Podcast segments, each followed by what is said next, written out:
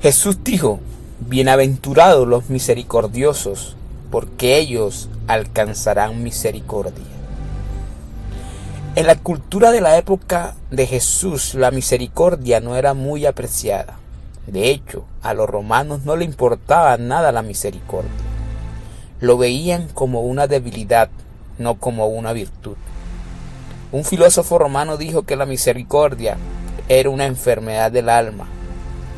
Los romanos glorificaban la justicia, el valor, la disciplina y el poder. La misericordia no tenía ningún valor en su cultura, al igual que no la tiene en la nuestra hoy en día. Sin embargo, Jesús dijo, bienaventurados los misericordiosos. La misericordia es algo que hacemos, no solo algo que sentimos. Significa ayudar a personas necesitadas, rescatar a alguien de la miseria. La misericordia significa un sentimiento de piedad, además del deseo de hacer algo para detener el sufrimiento. Decir simplemente siento tu dolor no es misericordia.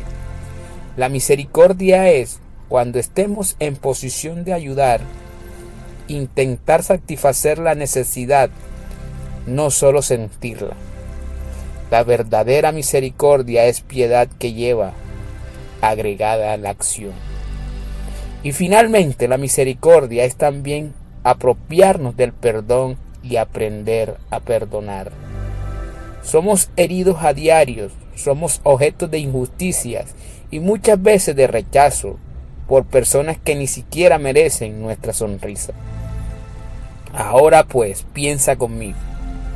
¿Hemos actuado de forma diferente con Dios? ¿Cuántas de nuestras actitudes han causado disgusto en su corazón? ¿Ha dejado de amarnos por eso? Ciertamente no y nunca lo hará. Entonces empecemos en lo posible a cultivar el mismo sentimiento que Él, perdonar, mostrar misericordia. Los que lo hacen obtienen la misericordia de nuestro Padre Celestial. Y creo que esto es exactamente lo que más necesitamos en nuestra vida hoy y siempre.